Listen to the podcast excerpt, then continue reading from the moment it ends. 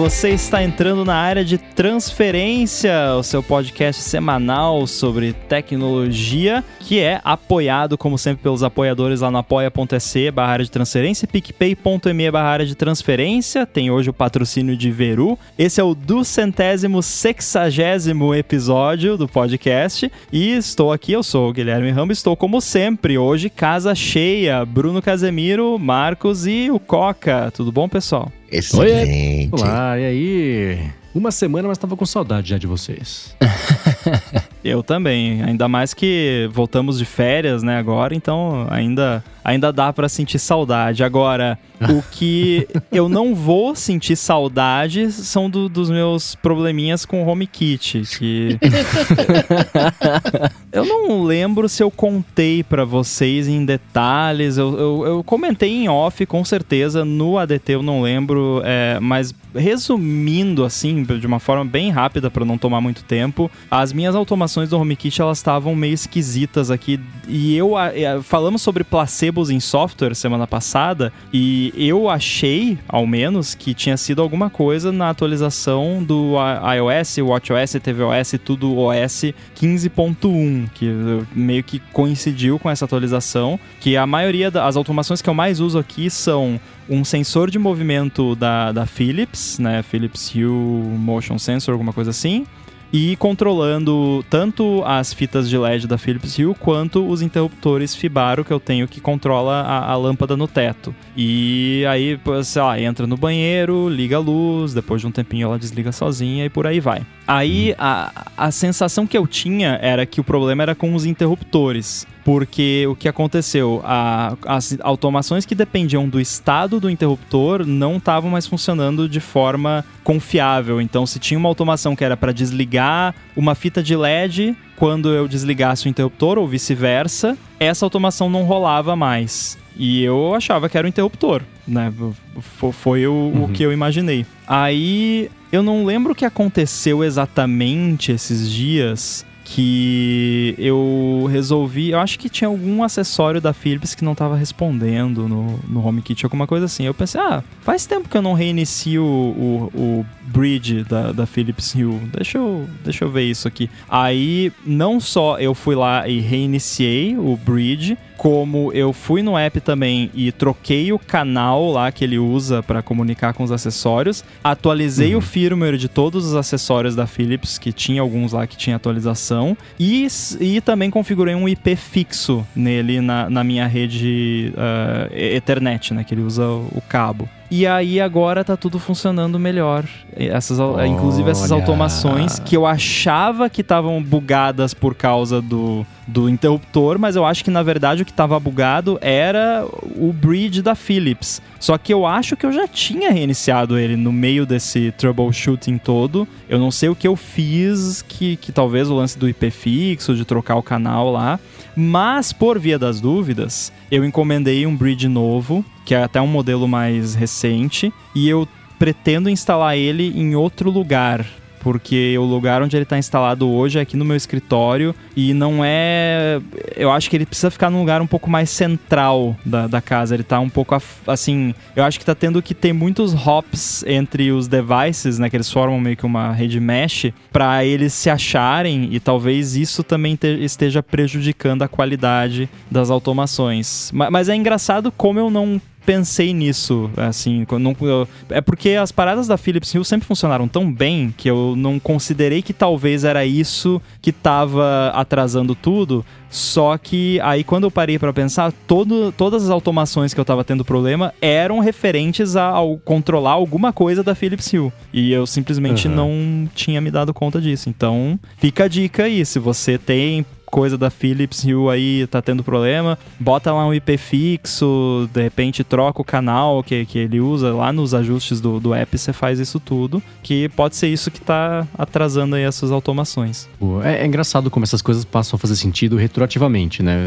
Aí, ah, pô, corrigiu, nossa, é verdade, todas as Philips Hue, só elas davam problema, então... E você adotou a solução nuclear que é todas, né? Você reiniciou o negócio, atualizou o firmware, trocou o, o IP para ser fixo também, trocou o canal. Então, assim, se é, é, o que o Coca fala de dar uma chacoalhada, se deu todas as chacoalhadas e aí resolveu. Exatamente. Você nunca vai saber qual foi a chacoalhada principal que resolveu o problema, mas tá aí. Agora você tem o script para fazer isso de novo daqui a seis meses. Quando inevitavelmente começar a acontecer a mesma coisa, né? Porque a Philips Hue é ótima quando funciona, né? É que nem o aplicativo. Você chega perto e fala, nossa, não sei por onde começar. Quem aprovou isso aqui, mas vamos lá, né? Estrala os dedos e mãos à obra. Mas então, eu não achei que fosse, justamente porque a minha experiência até o momento sempre foi que a, as paradas da Philips Hue sempre funcionaram perfeitamente e inclusive o, eu tinha, eu, eu tenho ainda porque o, o, esses interruptores, por eles serem Bluetooth não usarem um bridge, às vezes acontece deles demorarem um pouquinho mais ou de aparecer lá que não está respondendo.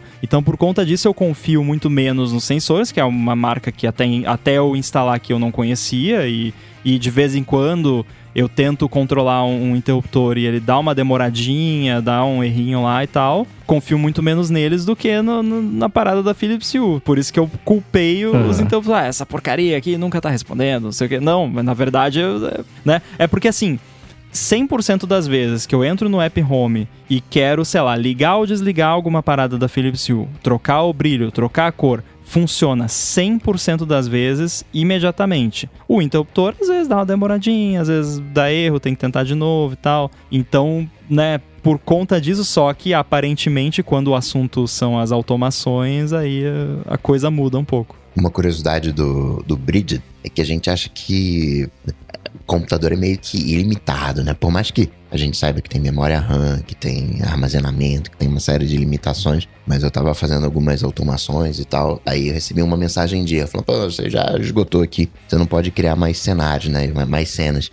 E eu fui correr atrás, tem 200 cenas, tem é... Caraca. Ele é ótimo, mas ele tem uma série de limitações nessas né, coisinhas. Regras também é coisa assim de 200. Lâmpadas, se eu não me engano, acho que você pode ter 60 lâmpadas, 64, 63, sei lá, lâmpadas. Os sensores vai mais um pouquinho, vai uns 200. Mas ele tem uma série de limitações, né? A, a memória ali toda compartilhada. Não, isso aqui é para cena, isso aqui é pros, pros grupos, pros sensores. Mó, é legal pensar nisso, né? nesse planejamento, né? Nesse, nessa estrutura de hardware, né? nessa limitação do hardware. O próprio bridge da, da Philips Hue tem um limite também, né? De, de acessórios. Então você vai esbarrando né, nesses limites. Aqui eu não cheguei lá ainda, né? Não foi isso que causou o problema, mas é importante ficar ligado, né? Mas agora, 200 cenas, Coca, você tá instalando o HomeKit no Maracanã? Não. Tá rolando. Porque, por exemplo, eu quero fazer uma automação para ficar trocando a lâmpada de, sei lá, de verde, amarelo e azul. Isso conta como três cenas. Que ele vai. Que, o, o Philips hum. Vai. O Bridger vai ficar rotacionando entre essas três cenas. Então, uma única automação, eu já queimo três cenas para ficar alternando entre elas. Faz sentido. Faz sentido. É, o que mais me incomoda no, no ecossistema smart coisas, né? Mais especificamente o HomeKit, porque eu não tenho tanta experiência com outros, é essa questão também de ser tudo muito fragmentado, né? Tomara que o Matter melhore um pouco isso, porque, por exemplo, essas paradinhas, esse Sensible que eu instalei aqui, que é por enquanto estou gostando, acho maravilhoso, mas no HomeKit, e aí eu entendo, é uma limitação do HomeKit, não, não do device. No HomeKit eu só consigo controlar se é frio, quente ou automático e a temperatura alvo. Mas no app eu consigo controlar se a pazinha fica mexendo, qual a velocidade do vento do, do ar-condicionado, colocar timer para desligar e no HomeKit ele não expõe nada disso, né? Então é, você sempre acaba tendo que usar o home e o app do device propriamente dito, né? As coisas da Eve também, né? Eu tenho um, uma estaçãozinha meteorológica que no app eu consigo ver tipo um gráfico da temperatura ao longo do dia ou de vários dias, e a umidade e tudo mais. E no home é, não, é só o, o atual, né? Não tem essa opção. Então, a, a, Apple precisa expandir o Home e melhorar, porque o app eu acho péssimo, uhum. o, o, app. É, e talvez aí o, o Matter também melhore um pouco a situação.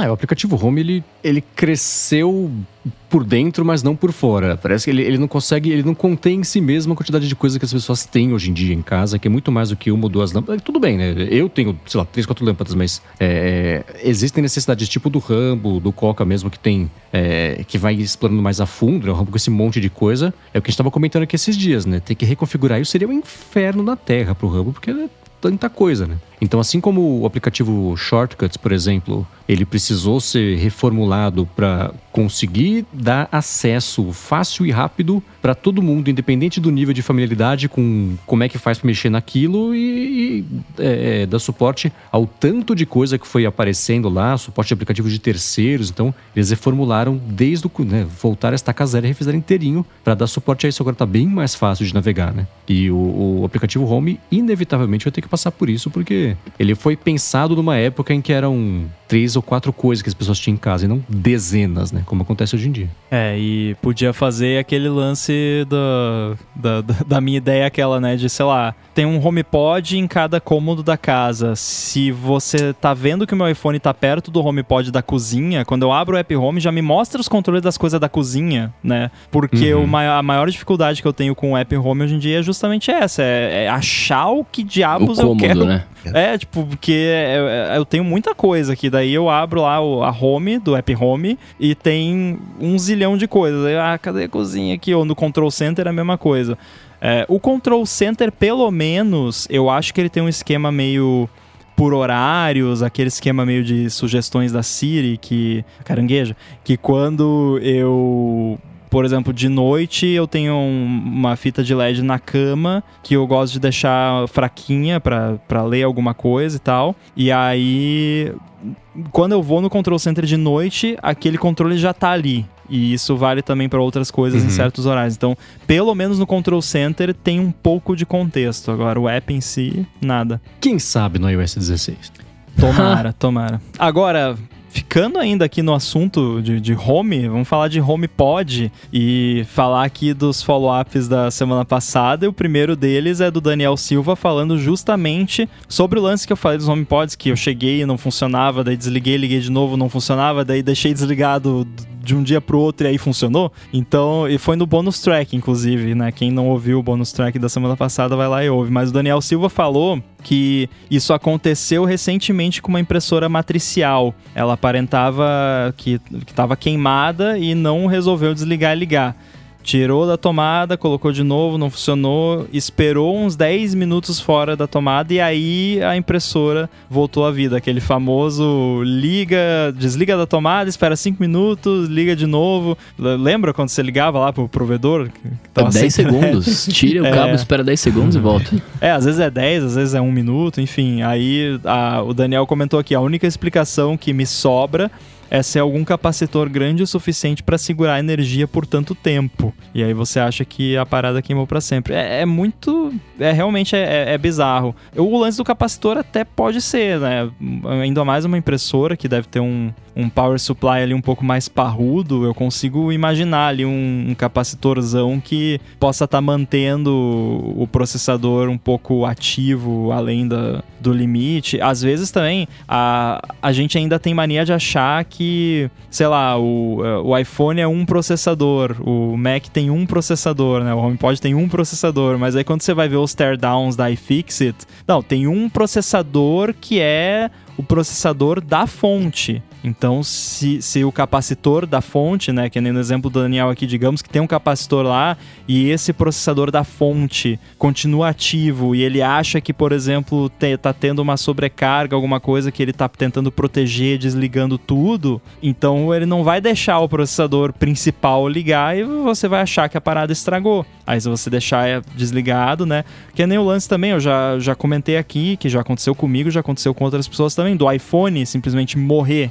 E parece que uhum. foi pro saco e aí, no meu caso, ele morreu, aí eu deixei ele plugado no carregador a noite inteira e no dia seguinte cheguei ele tava normal, né?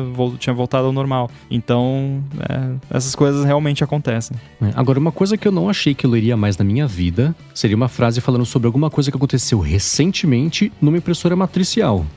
eu fiquei surpreso com essa com a construção dessa, com a premissa dessa história que o Daniel ia contar. Falei, poxa, como é louco, né? Cada pessoa tem um jeito muito específico de, de, de trabalhar ou de, de, de, ter seu dia a dia, né? Faz tempo que eu ah, escuto aquele barulhinho da matricial. Né? É. Aí quando era, sei lá, num hotel, alguma coisa, quanto mais tempo demorasse o barulhinho, maior era a conta, né? Que era cada linha, uhum. era. né? Aí ficava 10 minutos. doendo cada vez mais. Exatamente. O, é o, o, barulho da impressora matricial é o barulho da sua carteira sofrendo, né? Chorando. Uhum. Ainda, né, sobre os follow-ups da semana passada, a gente teve uma dúvida sobre os diferenciais que a Apple TV oferece. E aí o Jadilson Bezerra tá falando aqui, né, que ele tem o compartilhamento de áudio e já usou várias vezes com, com os AirPods e um Beats Studio sem problemas ou delay.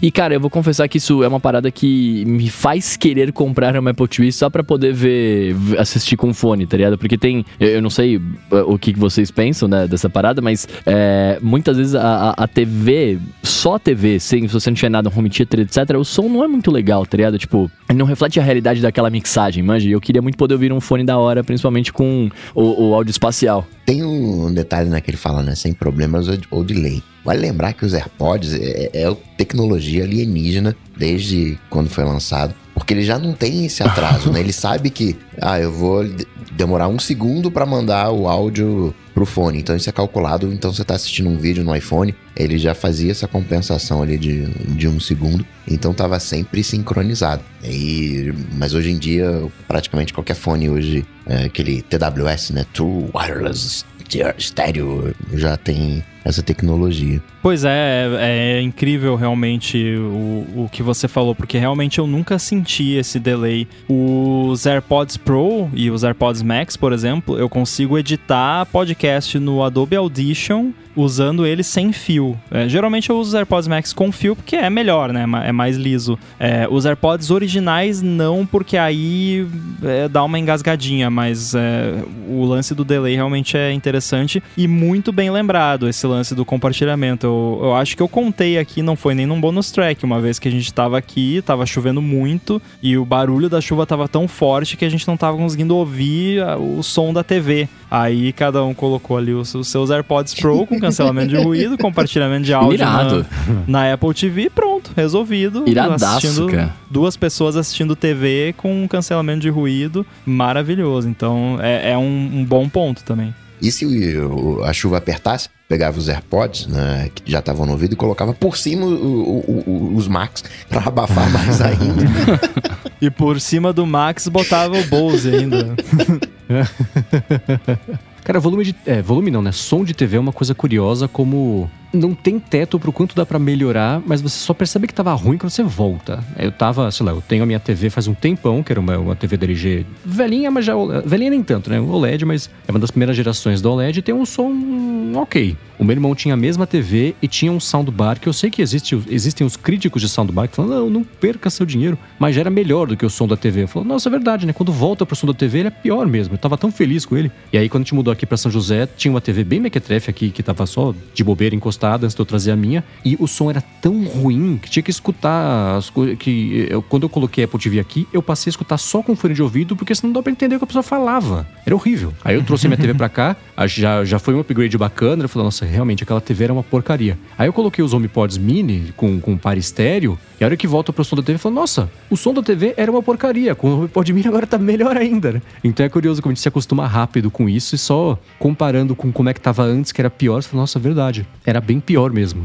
Mas vamos Sim. combinar que TVs no geral, talvez eu seja crucificado aqui, TVs no geral, cara, beleza, a imagem é maravilhosa, que é o foco dela, né? Mas qualquer outra coisa é muito ruim, tanto o sistema operacional quanto o som e etc, né? Sei lá, eu, eu fico bem frustrado com isso, na verdade. Cara, as mais recentes, o, o, o som dela até que é aceitável, assim, o, a LG que eu tenho aqui, que é uma acho que de 2019, o som dela é, é bom, sabe? É, não, eu não acho ruim, mas é óbvio que nem se compara, no meu caso aqui, com um par estéreo de HomePod grandão, né? Até eu tinha deixado desligado. é, a gente tava assistindo aqui, por exemplo, ah, vamos ver uns videozinhos no YouTube. Aí assisti com o som da TV mesmo. Aí quando era, ah, vamos ver um filme, vamos ver uma série no TV Plus, coisa e tal, aí bota no, no par estéreo de HomePod. Só que aí eu queria jogar no PS4 com o som do HomePod. Aí eu ativei o eARC, para ativar o eARC você tem que setar o HomePod como a saída padrão da Apple TV.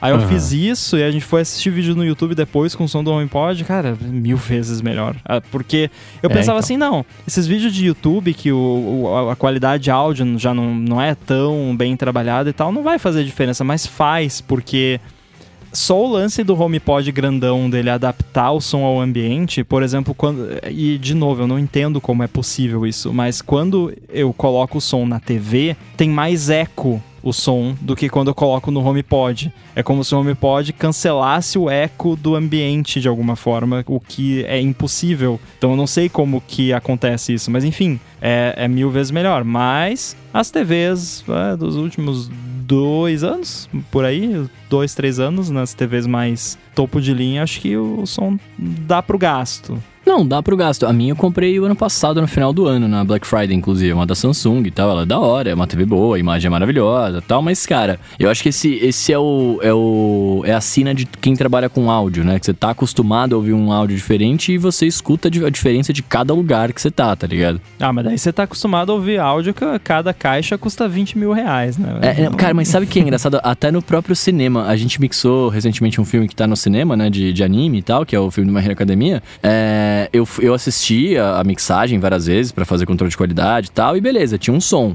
né, na- na- no estúdio 5.1 lá da- do Brasil. Quando a gente foi pro cinema ver, cara, eu tive que ver em três cinemas diferentes, porque, tipo, os dois primeiros tava horrível o som. E eu falei, gente, isso aqui não tava desse jeito quando a gente mixou, não. Eu Mas tô é no cinema, super como é que tá comum. ruim? Som de cinema ruim é. Mas, mas, cara, foi a primeira produção que eu fui ver no cinema que a gente mixou no trabalho, né? Então eu falei, cara, eu preciso que isso aqui tem que estar perfeito. E aí no terceiro cinema tava legal, né? Eu falei, mano, não, era aquele cinema que tava zoado, né?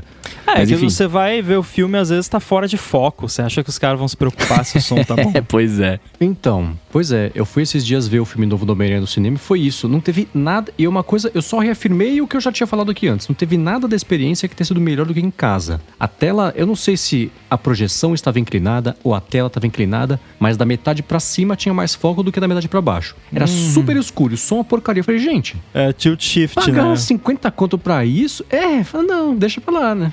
Então, É, eu, 50 tá eu- barato, eu reparei hein? nisso também. Falei, poxa, Eu fui assistir o Pânico 4 recentemente e só ligaram o ar-condicionado da sala no- na última meia hora do filme. Nossa. Porque você foi lá e falou que você tinha um Twitter, não sei o quê. Não, eu, você sabe não que é como se estivesse eu... precisando circular melhor o ar nos lugares mesmo, né? Exatamente. Que bo... ah, O bom é que tava vazio, assim, não tinha quase ninguém. É pelo menos isso. Mas eu só percebi porque eu percebi que o ar ligou, sabe? Eu não, eu não tava com calor. Mas ah, aí quando ligou o ar, eu pensei, nossa, tava quente mesmo, né?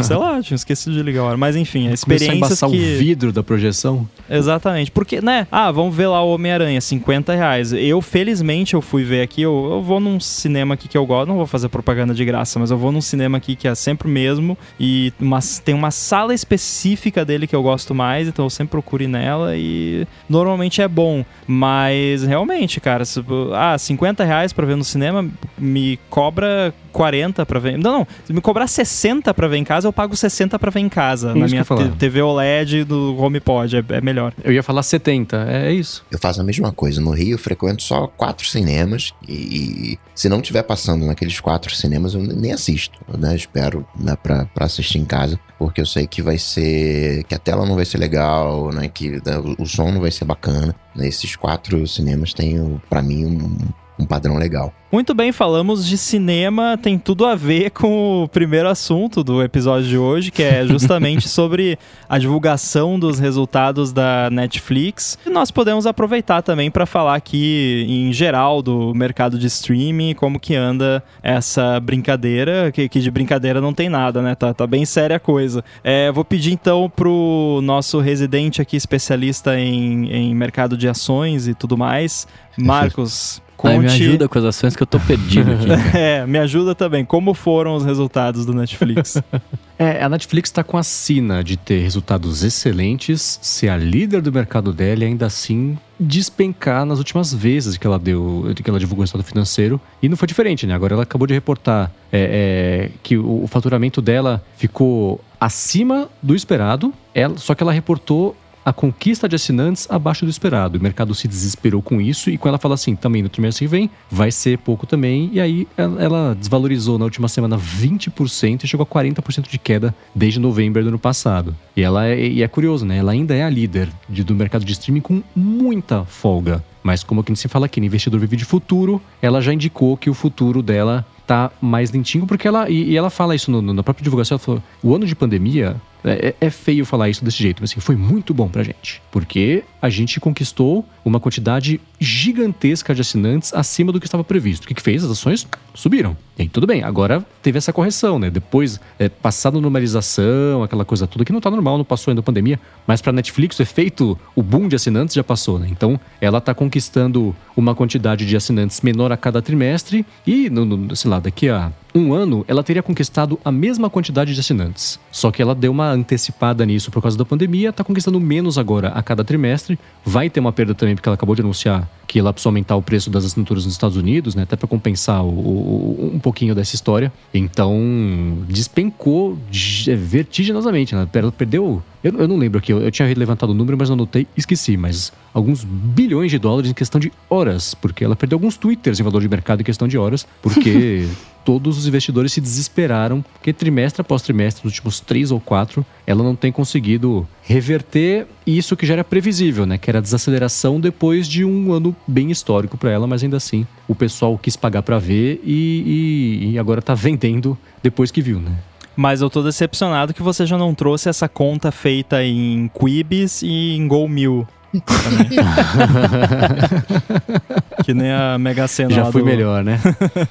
pois é, mas é engraçado. Esse lance do, dos investidores é, é, é, bizarro, né? E todo mundo tem essa mesma reação, e, e, eu me incluo nessa, que é, tá, mas os caras são a maior empresa do, do ramo, tá bombando e tal, mas não, tem que crescer, né? Sei lá, se, se enquanto 100% da população mundial não for assinante do, do, Netflix, ninguém vai estar satisfeito do, dessa galera, né? Ou então assim, não, já. Não, 8 bilhões de assinantes. Toda a população do mundo assina o Netflix. Não, mas e os ETs lá? Como é que vocês não estão procurando vida fora da Terra, né? Aí que entra naquela questão do, do, do, de toda empresa tem que fazer tudo, né? Então, ah, talvez não tem mais gente que queira assinar o Netflix. Então, sei lá, vamos fazer um carro, de repente, né? É porque apesar de. Apesar... Netcar, é, apesar de você ter de você ter é, números crescentes, etc., você tem um teto de assinantes, né? Que é a população adulta, sei lá, que tem acesso à internet, etc. Né? A hora que você atinge esse teto, você vai cair e invariavelmente suas, suas ações vão cair também, etc. Né? Então, sei lá, eu nunca tinha parado para pensar que isso poderia acontecer, mas é, é, eu sei lá, eu acho um pouco assustador, na verdade. Porque aí a Netflix ela não vai conseguir faturar mais. Ela teria que vender mais produtos. Não necessariamente fazer um carro, mas de repente é, fracionar. Não, você. É, como ela já faz um, um, com a qualidade né, do, do streaming mas fazer de repente por catálogo. Ah, você vai ter acesso a tal catálogo, você quer ter mais catálogo, você vai ter que pagar quanto, né? Um pouquinho a mais aqui. Então, satura o, o quanto que ela consegue faturar. Eu sei uma coisa que eles poderiam fazer para faturar mais. É, eu, eu não sei o quanto que isso traria, mas assim. Eles sabem quem tá compartilhando conta. O sistema sabe, tá? Né? Tem, tem, tem como saber. É, Aí poderia, por exemplo, porque tem os perfis lá, né? Então, digamos assim, pô, tem essa conta aqui que tem três perfis e cada um acessa numa cidade diferente. Tá estranho isso aqui, né? Aí, em vez de tomar uma atitude agressiva do tipo, ah, vamos bloquear a sua conta aí porque é sacanagem ou ficar deslogando, não sei o quê. Quando a pessoa do, do, do perfil que não for o primeiro perfil for acessar, coloca um pop-upzinho. Ah, quem sabe você migra o seu perfil para uma conta própria e você vai ter todos esses benefícios aqui e tal. É óbvio que a maioria né, vai simplesmente botar não e continuar usando a conta compartilhada, mas com os, sei lá, quantos milhões de usuários que o Netflix tem, imagina quanta assinatura nova eles não conseguiriam fazer só por isso. Porque eu conheço gente que compartilha a conta, eu não, né? Imagina. Nunca, imagina. Nunca. Mas eu conheço muita gente que compartilha a conta que não é nem mais porque as pessoas não podem ou não querem pagar. É simplesmente porque a pessoa já tem o perfil dela naquela conta e se ela fosse abrir uma conta dela, ela teria que começar o perfil do zero e aí não ia ter todo que ela já olhou e o perfil lá e conhecimento de gostos e tal. Então, se o Netflix fizesse algo né, nessa área, né? Aí, ó, Netflix tá, Migre tá seu ouvindo perfil, aqui. né? É, tipo, nem migre seu perfil, uma parada bem cara de pau, assim. Ah, não quer assinar aqui? Já, já, a gente já transfere tudo pra lá e você começa com, sei lá, dar um desconto, dar alguma vantagem. Eu acho que dava pra, pra faturar um pouquinho nessa brincadeira. O Spotify já sinalizou algumas vezes que ele ia fazer isso e foi o maior chororô. Eles falaram: ó, gente, a partir do ano que vem, conta compartilhada é só de quem mora no mesmo logradouro, mesmo domicílio. Se você tem a família, cada um mora numa cidade, lamento, cada um vai ter que fazer sua conta, porque conta compartilhada familiar é para quem mora na mesma, no mesmo teto. E aí, é claro que teve a maior polêmica por conta disso, exatamente por isso que o Robo comentou. Tá, eu, quando eu tinha 13 anos, eu morava com os meus pais, agora que eu tenho 18, 19, a minha conta é a mesma, mas não moro, moro de outro lugar. Ou cada um mudou o contexto, então é, é ter que recomeçar uma conta. E eu entendo assim, ah, que peninha ter que recomeçar. A pessoa vai recomeçar. É, tem também o peso de, putz, vão me obrigar a pagar uma conta. Porque o problema é que isso soa mesquinho, né? Você tá. é, é, é, a pessoa sabe que ela tá fazendo. Às vezes não, compra compartilhada da família, ah, a família assina, todo mundo divide, cada um mora na sua casa. É, aí é o jeito que, a, que o- a função é nomeada que é o problema. Né? Eu ia falar Mais que exatamente como é que o isso. recurso funciona. Que assim, uma coisa, vou- ah, conta família. Família é família, né? Assim. Cachorro, gato, precisa- galinha. É, não, então, papai, mamãe, titia, como é que é a música lá, né? Então, é, Titas. não, não é, ah, mora no mesmo teto, não é essa definição de família necessariamente, Exato. né? Então, Uhum. assim, se, a- se é conta família, é família. No caso do Netflix, se eu não me engano, eles não usam esse termo, nem tem conta família, é tipo, tantas telas. Aí, pra mim, já fica bem mais Aham. claro que a intenção é tipo, ah, o, o pai tá olhando na, na TV da sala, a mãe tá olhando na TV do quarto, o filho tá olhando na TV não sei aonde. Então, essa é a intenção. Agora, no caso do Spotify, eu até consigo entender. Por exemplo, seria como se a Apple, né, que tem lá o Apple Music familiar ou os planos lá do Apple One e tal, falasse, não, agora tem que morar no mesmo teto, né? Tá, mas é conta família, não é conta casa, né? Não é conta Então, largadouro. Loga, largadouro. É. Mas, eu, o- mas o que eu ia falar é que isso, isso seria parecido como é o lance de título de clube, né? Que você pode usar o título de clube até uma certa idade. Aí, a partir dessa idade você tem que ter o seu porque você já não é mais dependente daquela família, né? Só se fosse uma, uma coisa nessa vibe, né? é. É, é que o clube não tem essa concorrência toda, né? A Netflix, ela tá numa Não, situação claro, claro. muito difícil, né? Porque ela, ela... E de todos os lados, né? Nem de lado só de, de, de assinantes, mas de produção também. E, e isso, ele- eles, eles sinalizaram isso tudo na divulgação do resultado financeiro e falaram assim, gente, a gente tá com esse problema, eles estão com, com uma dificuldade de custo de aquisição de conteúdo, porque agora todo mundo tá comprando conteúdo, subiu o custo para comprar. Eles não conseguem mais comprar uma série por nada. Agora qualquer série mequetrefe tá custando caro, porque se a Netflix não quiser, a HBO vai querer, a Disney vai querer, a Paramount vai querer, o Peacock vai querer, todo mundo vai, alguém vai, o YouTube vai querer. O YouTube não que ele cancelou o YouTube Originals, mas é, é, é- é meio isso, né? E aí eles sinalizaram isso e também o problema, o problema de que o dólar tá valorizado frente ao resto do mercado inteiro. Então, se eles conquistarem um monte de gente na Índia, só que o dólar crescer numa porcentagem maior do que a quantidade de usuários, mesmo conquistando usuários, eles perderam dinheiro na Índia, porque não está compensando a quantidade. Então eles estão apertados de todos os lados. E é, o problema deles é que eles chegaram primeiro, ensinaram todo o mercado como é que isso tem que ser, aí todo mundo aprendeu, começou a concorrer com ela e ela tá sem pra onde correr agora. Ela conquistou muita gente lá no começo e esse crescimento é claro que ia ser insustentável. Por isso que ela começou a ter jogos agora, né? Eu- eu- dá pra imaginar como é que foi a reunião pra decidir, né? Gente, o mercado de jogos. O que a gente falou aqui semana passada? Mercado de jogos fatura mais do que a bilheteria dos Avengers todos os dias. Precisamos entrar nesse mercado. Eles tinham o quê em mãos? Três um aplicativo de, de, de, de- de- sei lá, paciência. Um aplicativo feito em uma semana do Stranger Things só pra tentar, né, fazer uma coisinha ali e outra. Tô colocando, tem 10, 15 jogos agora. Nada muito relevante ainda, né? Ela tá se preparando para molhar o pé nesse mercado e ter uma coisinha. E a gente já falou sobre isso aqui. É só para convencer a pessoa a passar tempo no aplicativo? Talvez, mas a pessoa assina de qualquer jeito. A Netflix quer assinatura. Ela não ganha dinheiro vendo com as pessoas vendo as coisas dela. Ela prefere que as pessoas não vejam, porque é mais barato para ela, não tem não precisa de estrutura. Então ela quer uma vez por mês que a pessoa renove a conta. O que é diferente, por exemplo, do Spotify, que você não vai. Eu tenho certeza que alguém faz isso aqui testando aqui, mas você não vai assinar o Spotify, o Apple Music, o Amazon Prime Music, o YouTube Music e o Deezer. Você assina um que a galeria é meio a mesma, né? Aí é uma questão de catálogo. Então, é, esse é o mercado que ela tá, que é, que é bem complicado. Não tem pra onde correr. Correr pros jogos que é pra onde dá. Onde ninguém ainda faz alguma coisa. Mas se der certo, todo mundo vai fazer. Aí ela vai ter que correr atrás de outra coisa, né? Música, sei lá. É, é, é aí que, que realmente eu vejo porque que eu nunca vou ser bilionário, né? E, e porque eu não tô falando que tá errado, mas assim, é, é bem como você falou, a Netflix é uma empresa de assinatura, né? E do ponto de vista puramente de negócio faz todo sentido, né? Tipo, ela quer que a pessoa pague a assinatura. Não interessa para que se é assinatura de, de, filme ou de jogo ou do que quer que seja de carro, né? Que eu, que eu falei antes. E, e, e é assim, né? O, até o, próprio. A Netflix não é mais uma startup, mas no mundo das startups também é, é, é assim, né? O lance do pivotar, né? Eu vou mudar completamente uhum. o que a uhum. minha empresa fazia desde que eu continue ganhando dinheiro ou ganhe mais dinheiro, sabe? É, não é assim que, que eu funciono, né? Tipo, sei lá, a partir de amanhã o AirBuddy vai ser um app de adivinhar palavras. É, porque isso tá dando dinheiro, aparentemente, né? Vai ser Word Buddy o, o nome, né? Então não é assim que eu funciono, por isso que eu nunca vou ser...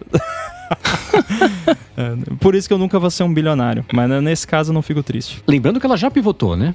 Usando é. o termo aqui das startups. Porque é, pivotou, mas não muito, né? Ela era é. de envio de filme, DVD pelo correio e abriu pro streaming, teve toda. Não, o streaming vai falir. Quem que tem internet? Quem que vai pagar para receber? As pessoas querem alugar filme, né? E, e ela vingou, Blockbuster não, né? Então ela soube a hora certa de fazer isso. O Blockbuster pode comprar Netflix, que bom que não comprou, né? Então, é, é, esse é um mercado bem curioso pra você ver as histórias, como elas vão. A Netflix esbarrou no. Ela, não é que ela esbarrou, mas ela teve é, é a sorte de trocar de mercado na hora certa, inaugurou um mercado que não existia e o mundo adotou.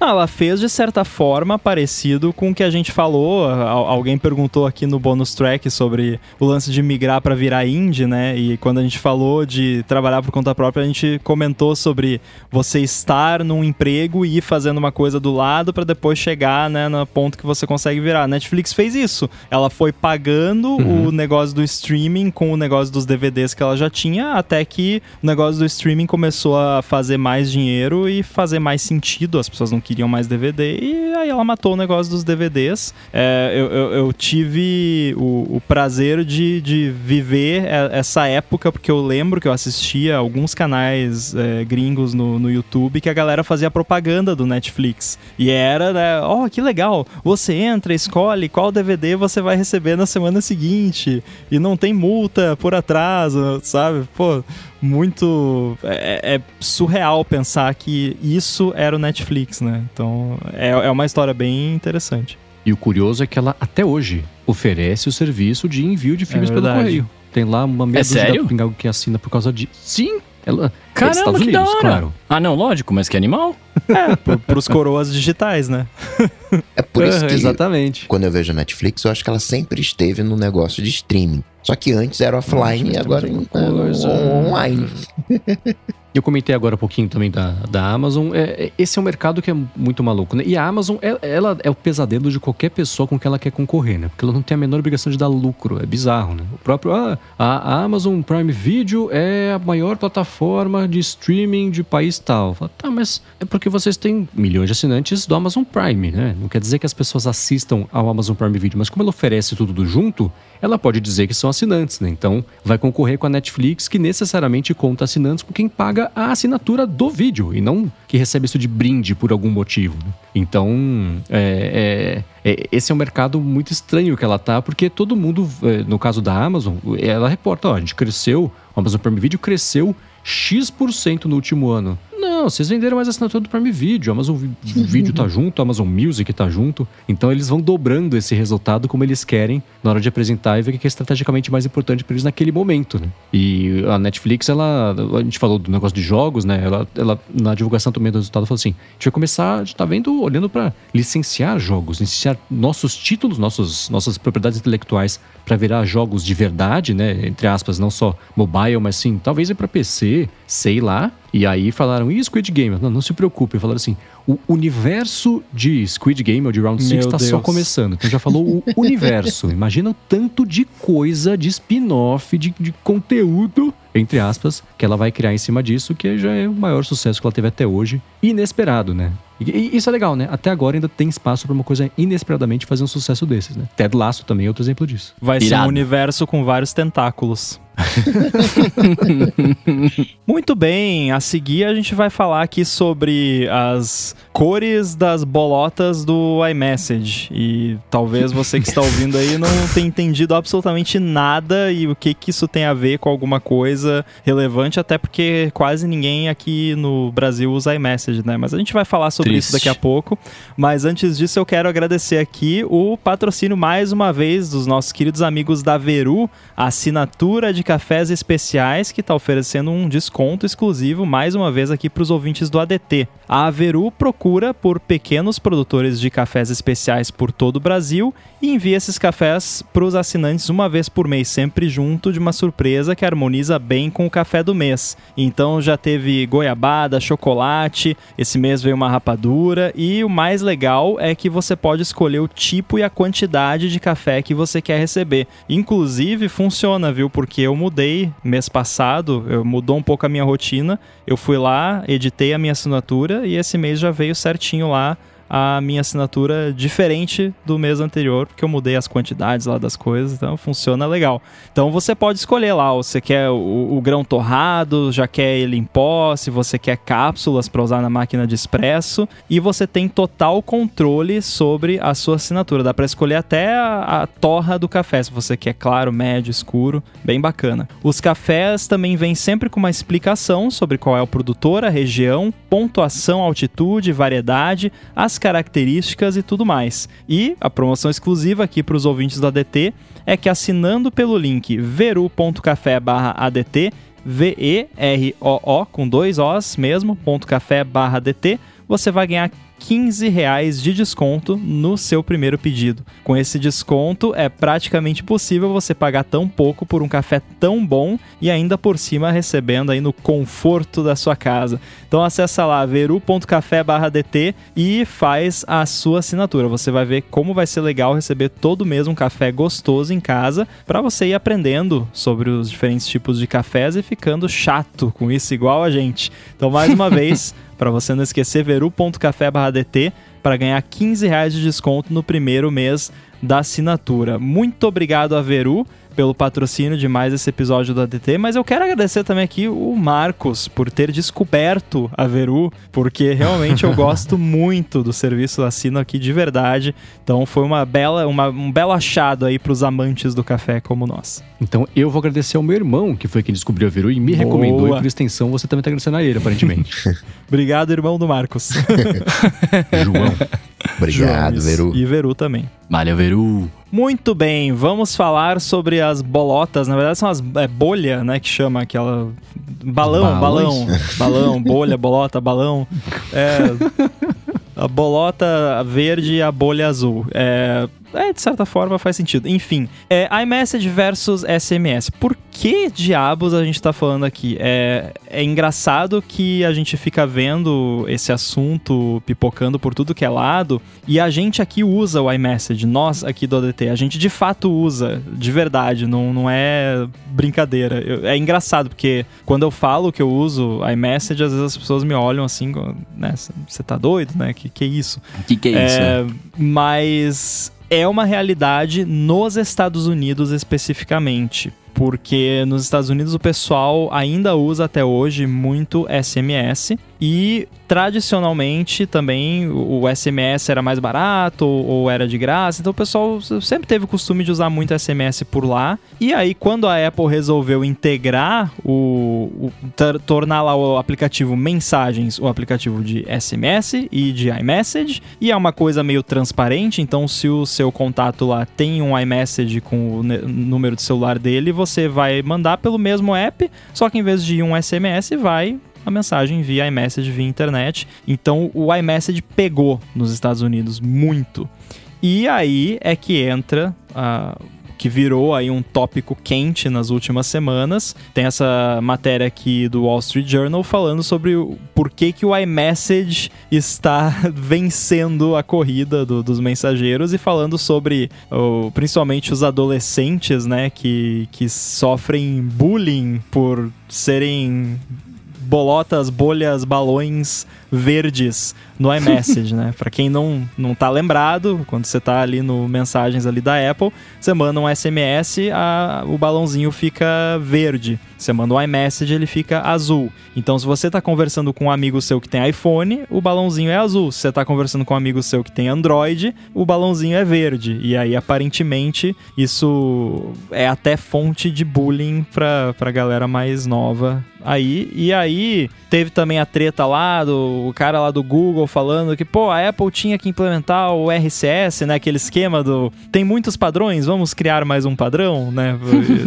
aí tem, tem muitos padrões mais um. É, mas e aí, o que, que vocês acham dessa confusão toda? A minha impressão é que o filho ou a filha do jornalista Tim Higgins quer um iPhone e ele não quer comprar. Ele, ao invés de comprar o iPhone, ele fez uma matéria reclamando que uh, a criança quer comprar um iPhone. Eu não sei, e, e detalhe, ele, é um, ele eu li no Twitter dele, ele tem um iPhone, porque ele posta tweets a partir do iPhone. Então, é, tem, isso também faz parte aí da, da, da premissa. Enfim, hipocrisia. Ah, isso é, é, uma daquelas não lêmicas, sabe assim? Não, é, é eu olhei e falei, nossa, que, que, que premissa torta que ele chegou para falar que a Apple tem domínio sobre o mercado de mensagens, ela devia abrir o, o iMessage para o RCS do Google, porque que exatamente ele não conseguiu provar, não sei, porque tem bullying, sabe? Nada fez sentido sobre a premissa, a conclusão, a sugestão, o problema. Então, é, é, tem isso do, do, esse fato de que Estados Unidos, o iMessage é língua franca entre a galera e tem uma coisa que eu nem sabia que dava para fazer descobrir por causa do Casey List do Accidental Tech Podcast, você ter grupo de troca de mensagens com pessoas que também têm Android e aí vira tudo SMS, então até quando você dá um tap back aí para todo mundo, inclusive o pessoal do iOS, aparece fulano mandou um joinha, não, não aparece o joinha enviado. Eu nem sabia que dava para fazer isso, né? Mas é Eu também não. É, eu, eu, eu, não sei o que dizer sobre essa polêmica, a não ser dizer que eu não entendi porque que ela existe. Porque não, assim, o iMessage, ele, ele, ele é pior em tudo. Não tem nada que ele seja mais bacana do que o resto. Ele tá lá porque as pessoas usam, porque elas compraram iPhone e aí tinha um negócio e começaram a usar. Porque na época tinha o WhatsApp que ninguém usava, ou SMS. E era mais fácil você mandar um negócio de graça pros amiguinhos do que ter que pagar 50 centavos pra mandar um oi. Ninguém ia fazer isso mais. É então, conveniente, é, né? É, é isso. É o mesmo problema da Netflix, né? e hoje o iMessage tem até spam. É.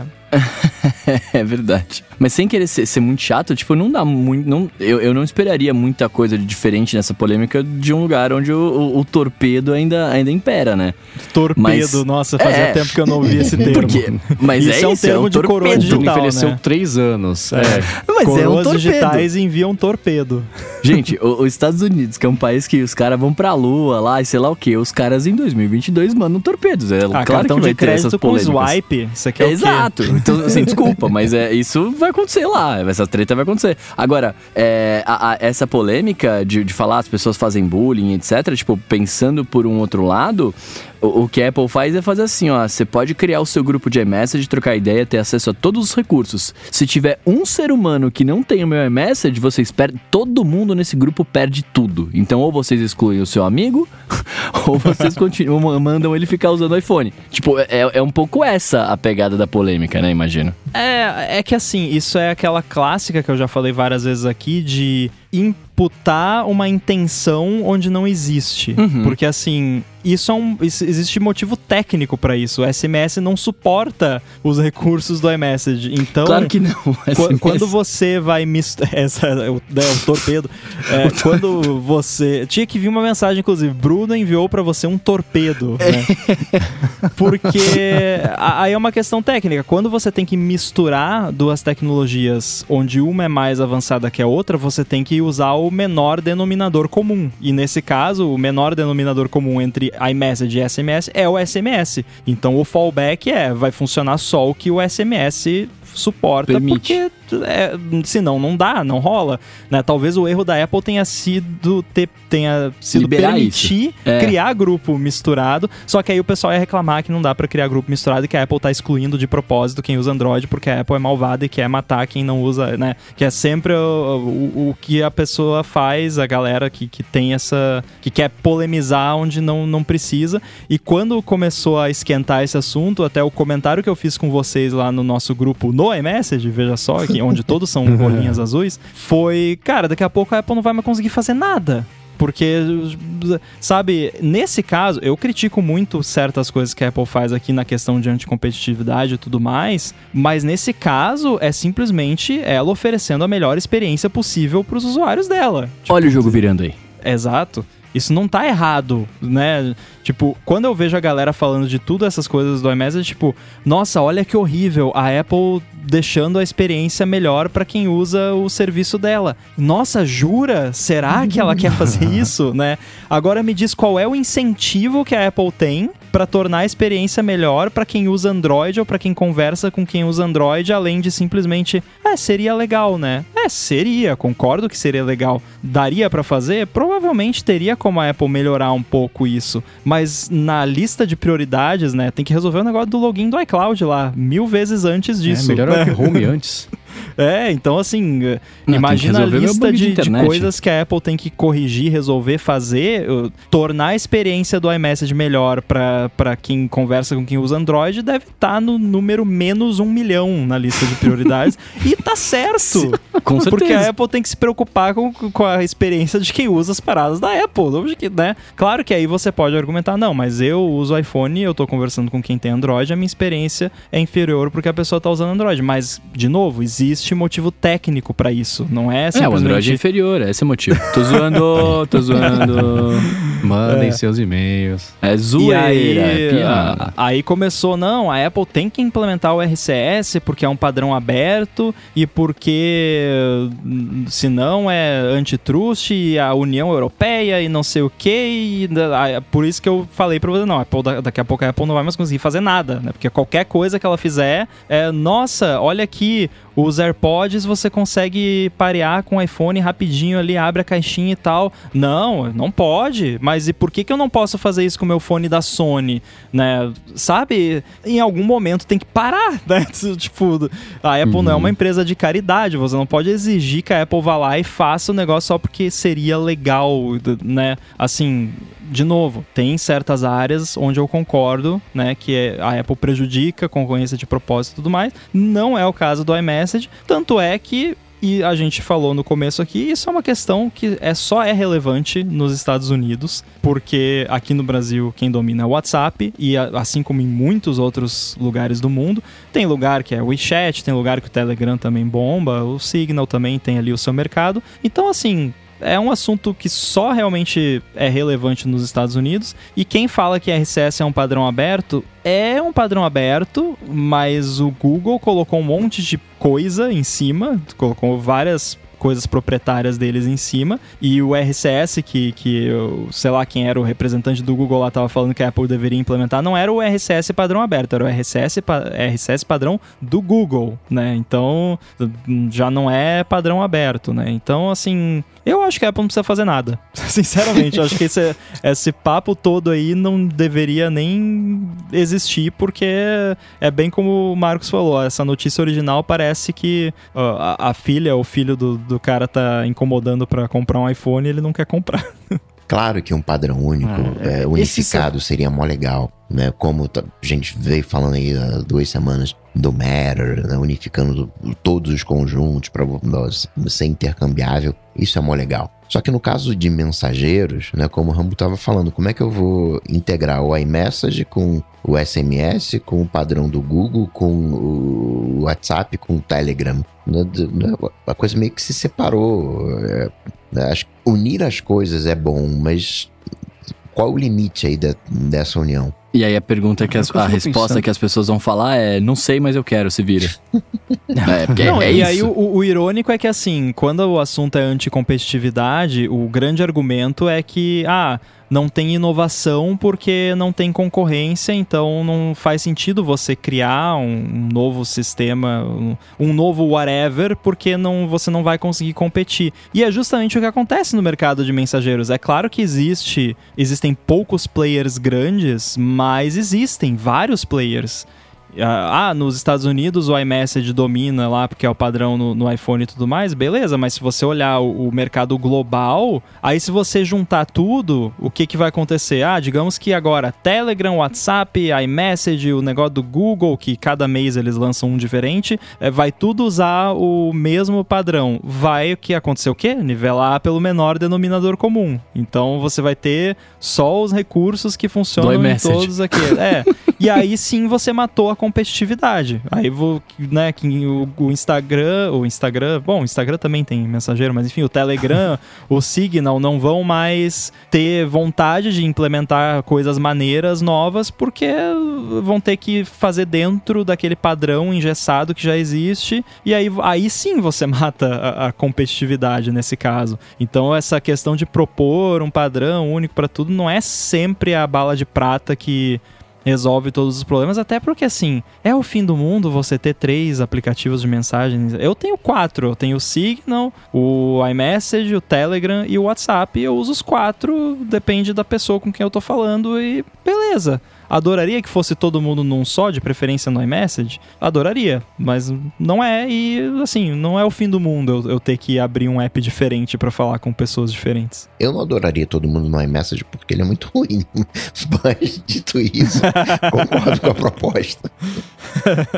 É, se- se, o, i- se a plataforma de mensagens do iOS fosse esse problema todo, né? Está usando o poder de mercado que ela tem para obrigar as pessoas a usarem. A loja de aplicativos do iMessage teria dado, certo. Né? E ela existiu, acho que ainda existe, e Existe. ninguém dá a menor bola para ela. Não tem nada de muito relevante ou que tenha melhorado a vida das pessoas porque ela tá lá. Só complicou um pouco mais, que a pessoa toca no botão lá sem saber o que, que é e daqui a pouco, putz, mandou um, um- alguma coisa pra alguém e, e Um foi por acidente. é.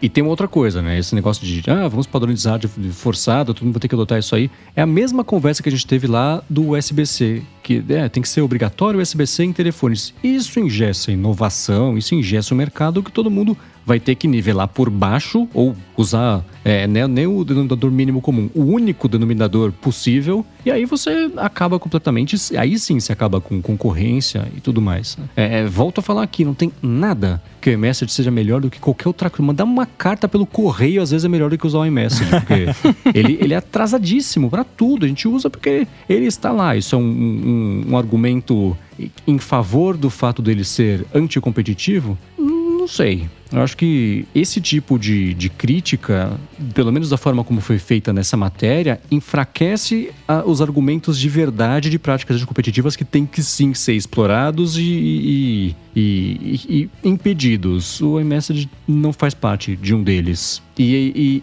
essa discussão torna-se ainda mais ridícula em português, que ninguém usa esse negócio. Lá tudo bem, mas aqui, né?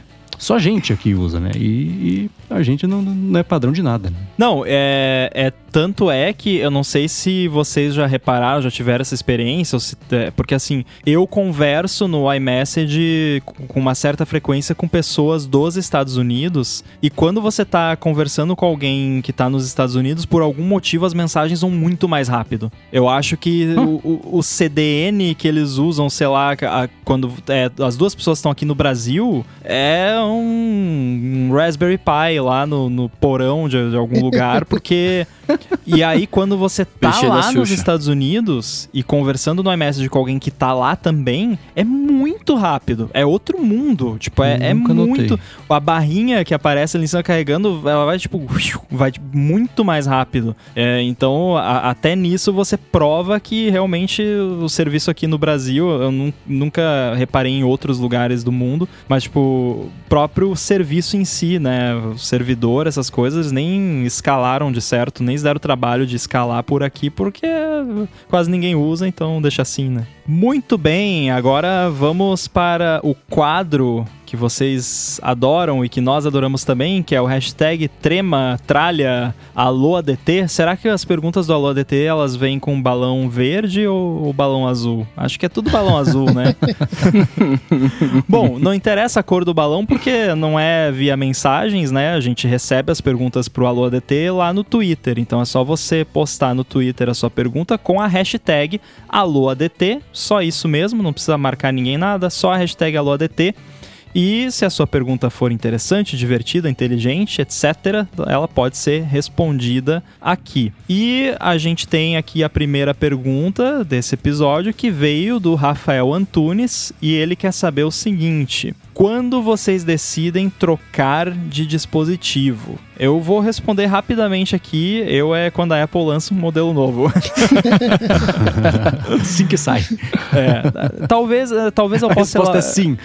É, quando vocês decidem trocar de dispositivo, sim. Sim. É, então, ah, né, é, mas talvez eu possa elaborar mais depois, mas é, vocês, quando vocês decidem trocar de dispositivo? Cara, meu fator de, de escolha, na verdade, ele é muito mais de utilidade, né? Então, por exemplo, eu fiquei com, com o iPhone 11 até sair um iPhone que me interessasse muito, como o 13, por exemplo, ou até que o meu tivesse meio gasto. A minha bateria do 11 tava já em 80, e- acho que 80%, né, no- na saúde dela. Então eu falei, cara, acho que tá na hora de trocar. É basicamente isso, assim, se existir um motivo ou de tecnologia ou de é, é, notas de falecimento de iPhone. Quando você lida com tecnologia, as oportunidades vão surgindo. Então, eu tenho um cronograma para troca de determinados bens, mas eu não tenho exatamente um cronograma para trocar de, de, de dispositivo. Pinta ali a hora, né, seja um produto novo, e eu vejo, caramba, não, eu preciso desse recurso, quero usar isso aqui, e me motiva a fazer a troca. Ou eu nem tô pensando em comprar, diversas vezes eu sei lá, saí pra comprar pão, voltei com iPhone, assim, do- do- do- porque no meio do, do- Quem nunca? é, no meio do caminho pintou uma situação ali, o- cara, não, é, é, é vantajoso. Não só, ah, então você tem 30 iPhones, não, mas eu, eu cuido aqui de diversas pessoas e, pô, caramba, eu vou comprar esse iPhone ali, né? eu não dou meia de presente pras pessoas, dou, dou, dou iPhone, né, pras pessoas mais próximas. Então, é- fica difícil Vamos ficar de- próximo?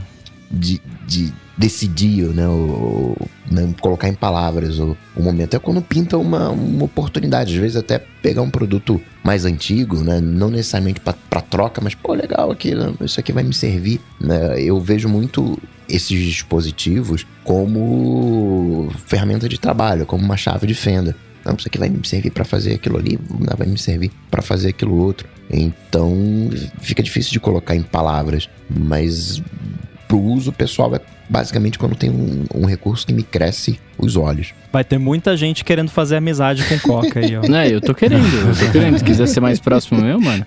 É, a, a pergunta trocar de dispositivos é meio ampla. Ah, tem dispositivos, pode ser um iPhone, pode ser um Mac, pode cafeteira. ser um relógio, pode ser um fone de ouvido. É, então, né? Então, é, no caso de iPhone, quando eu tava mais empolgado com as novidades que saíam todos os anos, que eram relevantes e, e eram verdadeiros saltos, eu trocava todo ano.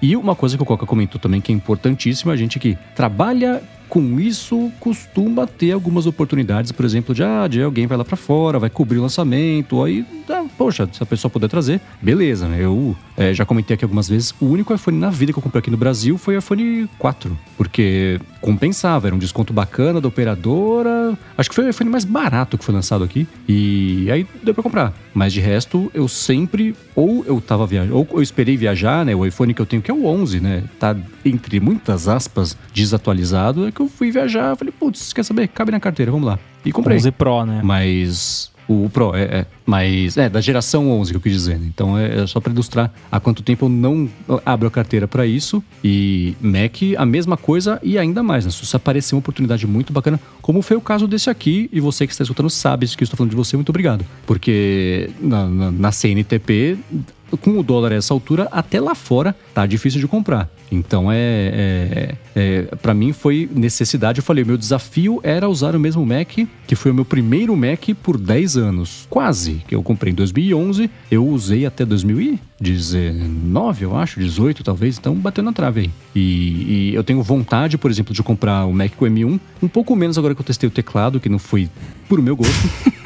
o do MacBook Air M1 é diferente do, dos novos MacBooks ah, Pro. então. Tá, é. Eu, eu, testei só do, do Pro. Não, do MacBook Air é igualzinho o, o, Magic Board externo. É praticamente idêntico. Hum. O feeling. Ó, e tá, já. Ele, ele passa a virar uma opção nesse caso.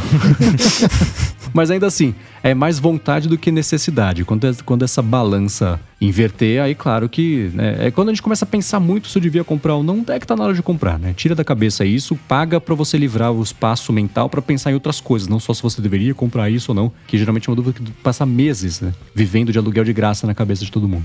Acho que a conta que eu faço é mais ou menos essa. É, para não deixar a minha resposta só no, no começo, acho que quando as pessoas perguntam é, é, assim, geralmente é mais referente a, a, smartphone, né? Que é o que a galera costuma atualizar com uma certa frequência. No meu caso, eu já falei por aqui várias vezes, eu, eu troco o iPhone todo ano e isso te traz a vantagem que se você fizer o trade-in ou vender o seu iPhone atual, você vai ter ali um retorno muito alto, então você acaba pagando muito pouco, quase nada pelo modelo novo. Varia bastante, mas geralmente você consegue ali abater muito do valor. É, sempre fiz isso por conta do meu trabalho, principalmente. Eu não fazia isso quando eu não trabalhava criando coisas pro, pro iPhone. Só que de certa forma eu não trabalho mais tanto criando coisas pro iPhone, então eu já não tô mais assim tanto nessa vibe de necessariamente atualizar todo ano. Esse ano muito provavelmente eu vou porque tudo indica que o iPhone da, os iPhones da linha 14 vão ter mudanças significativas, mas do 12 Pro pro 13 Pro, por exemplo, não ah, assim não sei se eu devia ter atualizado né? não que eu tenha me arrependido que tem alguma coisa ruim só sei lá talvez foi uma atualização desnecessária para mim não, sei se fez alguma diferença assim claro eu gosto muito do promotion gosto das câmeras e tal mas ah, sabe podia ter passado sem não fez diferença nenhuma no meu do ponto de vista da minha desculpa de atualizar todo ano que é ser um desenvolvedor uh, agora Mac já é um pouco diferente porque a minha plataforma de desenvolvimento principal é o Mac então então, qualquer Mac, se for diminuir que seja 30 segundos na, no tempo de compilação do Xcode, para mim tá valendo a pena. Então, tô já em, tô com o Mac novo encomendado. Quando chegar, vou comentar aqui com vocês. Deve estar tá chegando em breve aí o, o meu M1 Pro. M1, não é Pro Max, é só M1 Max, esses nomes da Apple. É, aí, agora esse ano, talvez a Apple vai lançar um, um iMac Pro. Aí pô, se for um iMac Pro com uma tela mini LED, ProMotion e tal, eu aqui com esse monitor Mequetrefe da LG aqui ligado no Mac Mini, é, não sei, tal, talvez eu, eu queira também, então, mas assim, outras coisas tipo iPad, Apple Watch, aí não, aí depende do depende do, do, se me anima, se o modelo novo me anima e se eu tenho condições de, de pagar, né? Mas uh, o Apple Watch 7, por exemplo, eu não peguei.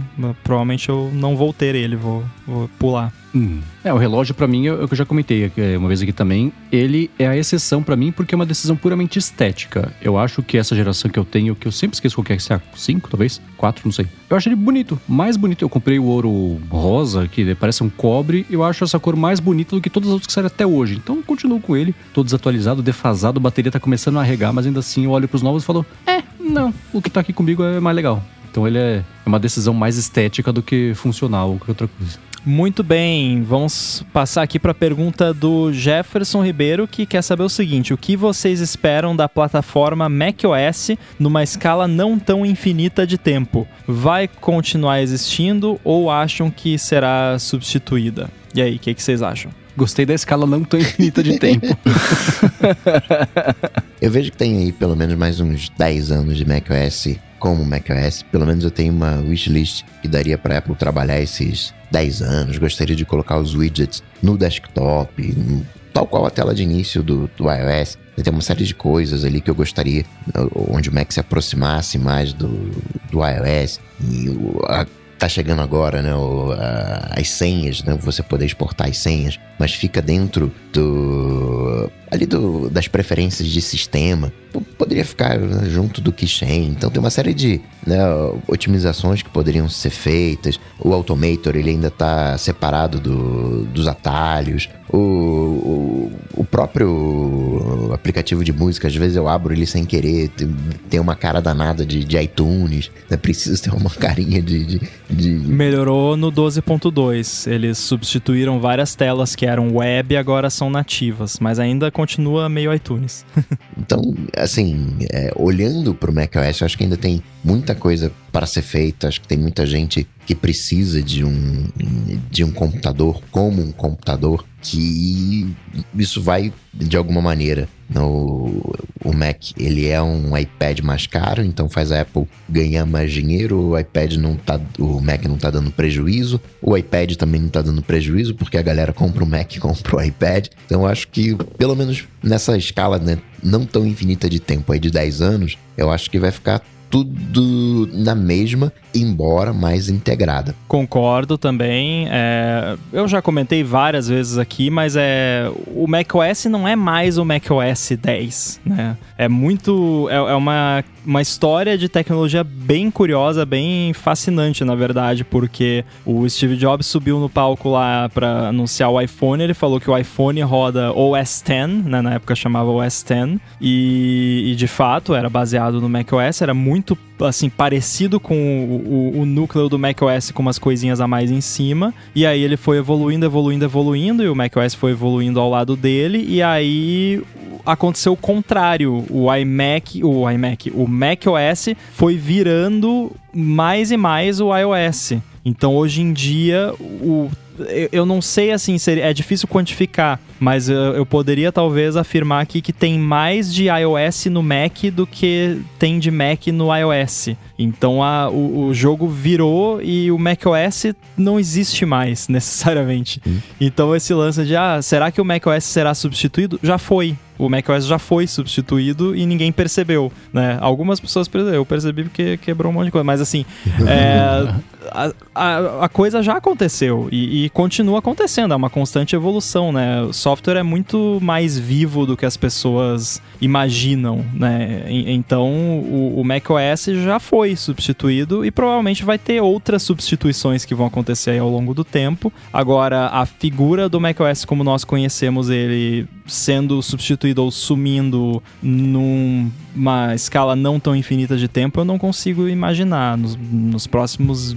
10, 20 anos, não consigo ver isso acontecendo. É, eu diria que numa escala infinita de tempo, obviamente, né? Mas agora, assim, mesmo no longo prazo, eu não consigo imaginar isso acontecendo, a não ser dessa forma que eu comentei do, do, do Mac que virou iOS, que acabou virando Mac de novo, né? É, isso, esse tipo de substituição por, por trás dos panos pode acontecer, pode acontecer revoluções de, de UI, né? Talvez um Mac com touch, né? Que tanta gente quer, aí isso exigiria muitas mudanças no sistema, mas eu acho que o Mac tá aí, tá, tá forte e como Coca disse, não tá pronto, tem coisa pra caramba ainda para melhorar.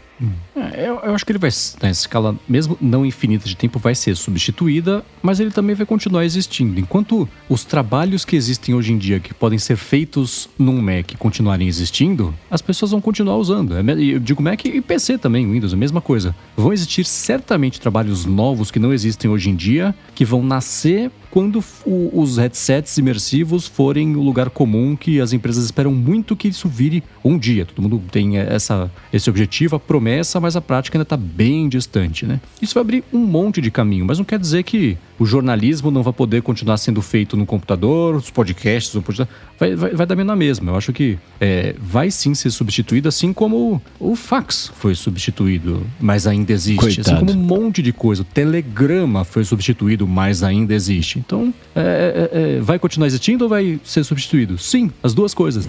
Eu tava pensando, você falou dos headsets, aí uh, a primeira coisa que me veio na cabeça é para isso se tornar realidade, vão ter que resolver o problema de motion sickness, né? Aí eu pensei aqui em uhum. dar uma dica de investimento. Comprem ações do fabricante do Dramin que as ações vão subir horrores quando esse negócio de VR começar a bombar. Mas, Coca, você mencionou widgets no, no desktop. É, é engraçado, eu já estava prototipando isso para o AirBuddy há algum tempo que foi uma, na verdade foi uma ideia que eu tive para um outro app que eu estava fazendo que tem widgets que ainda pretendo lançar. E aí eu pensei, ah, seria legal, né, o widget do AirBuddy, porque ali no Notification Center fica meio escondido, algumas pessoas não usam, tem a shade daqueles lances do macOS que não pode atualizar quando quer e tal, porque no Mac os apps podem colocar janelas no desktop, né? Uhum. Não, não é algo é, que você não possa fazer. E aí eu tava pensando, não, vou esperar a WWDC de 2022 para ver se a Apple não vai colocar isso nativo no, no macOS. Mas aí alguém que eu não vou me lembrar o nome agora, mas alguém lançou um, um app eu não lembro exatamente do que, qual é o objetivo do app, mas o app tem widgets e essa pessoa, o desenvolvedor, implementou esse lance de, de colocar os widgets do app dele no desktop. É, e aí eu pensei, putz, né? Aí agora eu vou lançar, vão achar que eu tô copiando, cara. Até eu. Eu conheço, eu, eu, conheço assim a pessoa, não, não, sou amigo nem nada, mas eu, eu tenho, já tive contato com a pessoa e eu até mandei uma mensagem, ó, oh, só pra você saber, eu já tava fazendo isso aqui pro Airbury, né? Não vai achar que eu copiei você e tal. Aí falou, não, não, beleza, beleza, tranquilo, não, não, não ia achar não. mas é, eu, eu acho que vai acabar acontecendo de, de vários apps de, de Mac e fazerem a sua própria implementação disso até a Apple lançar isso. Só que isso tem mó cara de uma daquelas coisas, tipo Dark Mode no iOS, que por algum motivo vai levar cinco anos para eles fazerem, assim. Não sei, eu tenho a sensação, sabe, que é uma coisa que, ah, não, não vou fazer, vou esperar a WWDC, aí não lança. Aí, ah, vou ver a WWDC do ano que vem, não lança, sabe? Não sei porquê, mas tem mó cara que, que vai levar muito tempo para eles fazerem, fazerem isso. Mas numa escala não tão infinita de tempo. Né? Bom, e para finalizar aqui, a pergunta é do Gustavo Lombardi e ele pergunta o seguinte: vocês usam VPN? Se sim, qual? Coca. Eu uso a minha. Coca VPN. Eu usava uma chamada Cloak há bastante tempo, que foi comprada pelo Encrypt.me. Aí eu, é, é, faz tempo que eu não uso eles, eu entrei no site agora, eles foram comprados de novo por um lugar chamado Strong VPN. Então, quando passa muito de mão, já não dá nem para recomendar, porque não dá para ter a menor confiança de que o serviço vai continuar sendo é, é, mantido ou seguro, ou vai saber para onde estão indo os dados. É sempre meio, meio, meio confuso. Para quem nunca testou, o que eu faço hoje em dia, na verdade, eu não assino uma VPN fixa. Eu sei que existe, por exemplo, a tem a Proton VPN, tem aquela que vive anunciando em podcast também. Express é, VPN, né? Nord. Express, Nord. a Express VPN também tá, tá investindo bastante. Tem o Cloudflare Warp também. Sim, é, então, se eu fosse assinar seria essa, porque eu confio muito no Cloudflare e, e ele dispensa apresentações, né? É, o que eu uso casualmente quando vou, sei lá, vou conectar num Wi-Fi público, num, num Airbnb, num hotel, num whatever, é o Tunnel Bear. Ele dá 500 MB de, de, de, de, VPN se você quiser resolver uma coisa rápida. Tem ali um plano é, é ilimitado de 3, 4 dólares por mês. Então, por ser uma coisa pontual, para mim já resolve ali quando eu preciso. Então, o, o, meu plano de VPN é esse. Ele é casual e, e, e sem grandes recomendações. é, a questão da VPN é, é bem curiosa. Eu até coloquei lá nas minhas respostas do Instagram essa semana. Alguém me perguntou sobre o, o iCloud Private Relay. Eu acabei escrevendo um textão lá sobre VPN. Eh, talvez até foi o Gustavo que perguntou, não sei.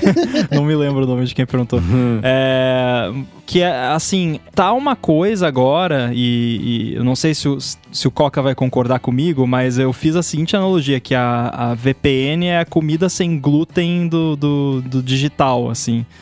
Porque é aquela coisa, ah, tem que não, não, não quero comer glúten e tal, mas você tem doença celíaca? Não. Então come glúten, não vai fazer diferença. Asterisco não sou médico, consulte seu médico, seu nutricionista. Mas enfim, é tem muita gente que, ah, tem que ter uma VPN, tem que usar uma VPN, e o marketing das empresas de VPN que tá por tudo agora, inclusive eu assisto alguns canais de YouTube que não são de tecnologia e fazem propaganda de VPN, e é sempre aquela, você sabia que você precisa de uma VPN? E a realidade é que você não precisa de uma VPN, assim, é, a maioria das pessoas não precisa de uma VPN. Então a dica que eu dei foi a seguinte, não use, se a sua preocupação é privacidade, principalmente. Não use o DNS do seu provedor, use um DNS de terceiros aí, Google, eu prefiro o do Cloudflare, né, 1.1.1.1, fácil de lembrar o, o número. Então, né, configura o seu roteador de casa, ou se não conseguir configurar o roteador, configura no, em cada device o DNS que não seja do seu provedor. E aí, se você estiver em algum lugar que tiver um Wi-Fi público e você quiser usar, aí sim você por favor, use algum serviço de VPN que você pode até configurar na sua própria internet de casa, que é, imagina que é o que o Coca uhum. faz, ou ele tem em algum servidor ou em casa, que aí o que, que você faz? Você instala um, um Raspberry Pi da vida ou num qualquer computador da sua casa um sistema de servidor de VPN.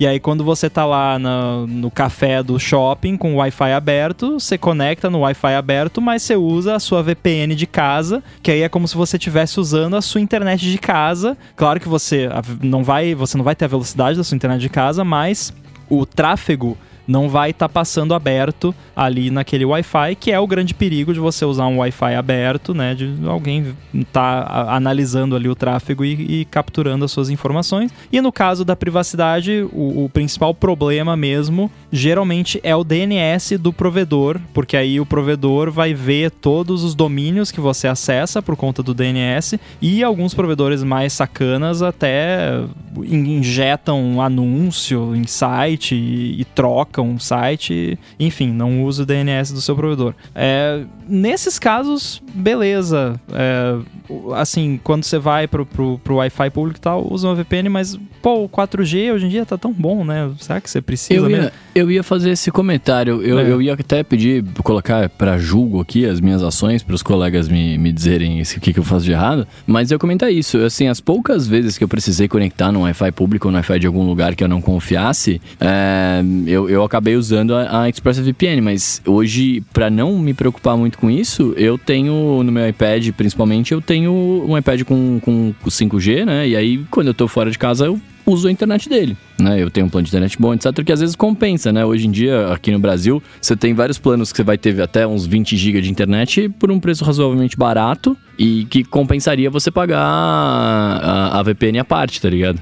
É, o irônico da VPN e, e porque me incomoda esse marketing agressivo de empresas de VPN, algumas das quais eu nunca ouvi falar, e teve até uma treta recentemente que era uma distribuidora de malware que estava comprando várias empresas de VPN, sabe? Umas coisas meio esquisitas assim. E, e aí é a ironia que a pessoa vê esse marketing que, ah, se você não tem uma VPN, você não está protegido. Aí a pessoa vai lá, contrata ou, ou, ou instala instala uma VPN qualquer que, que, que, ela nunca ouviu falar, e aí, ironicamente, ela está menos protegida, porque ela está mandando, está trafegando todo o tráfego de internet dela por um serviço de terceiros que ela não confia, e, e talvez seria melhor ela não estar tá fazendo isso e tá deixando no, no provedor dela ou no, no 4G mesmo, porque é melhor do que ficar mandando todo o seu tráfego, porque assim, talvez não tenha ficado claro, o serviço de VPN que você usa, ele tem como ver ali muita coisa do seu tráfego. Não tudo, tem coisas que são criptografadas e tudo mais, não vai conseguir ver suas mensagens do WhatsApp, mas vai conseguir ver ali que domínios que você está acessando e tudo mais. Então, o principal motivo para alguém usar uma VPN hoje em dia, na minha opinião, seria acessar conteúdos de outros países. Que,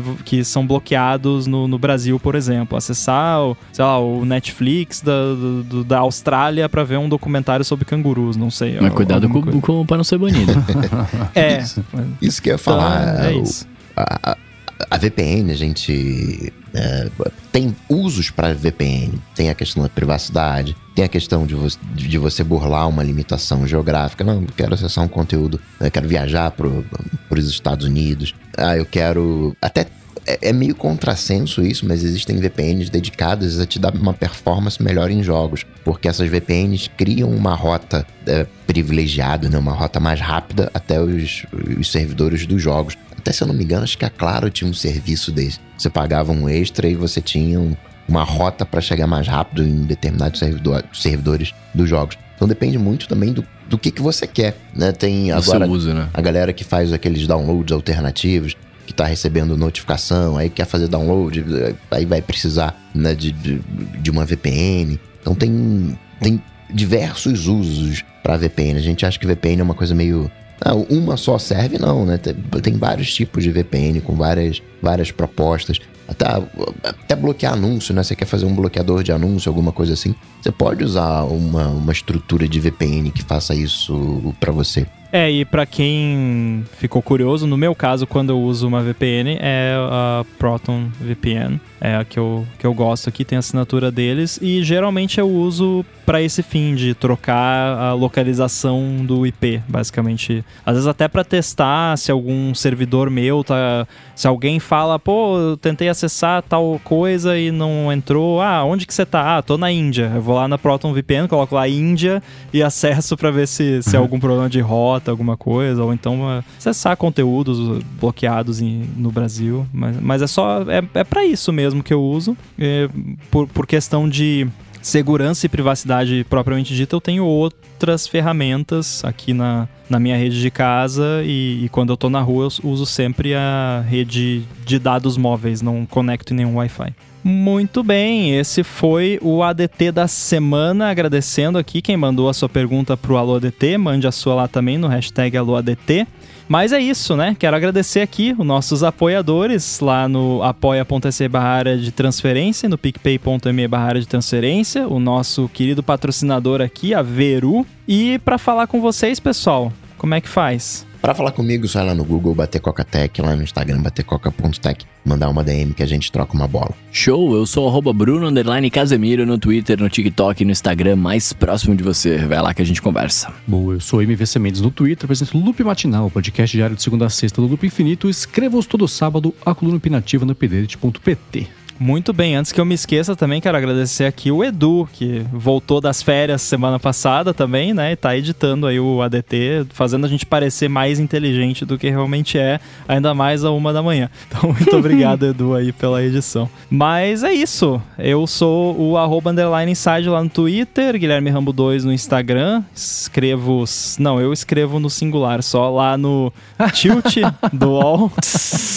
Podem seguir lá. Deu tilt. É, coluna, coluna semanal lá. Semana passada eu falei do AirTag e essa semana eu não sei ainda do que eu falei porque eu não tenho a pauta ainda na, no momento desta gravação.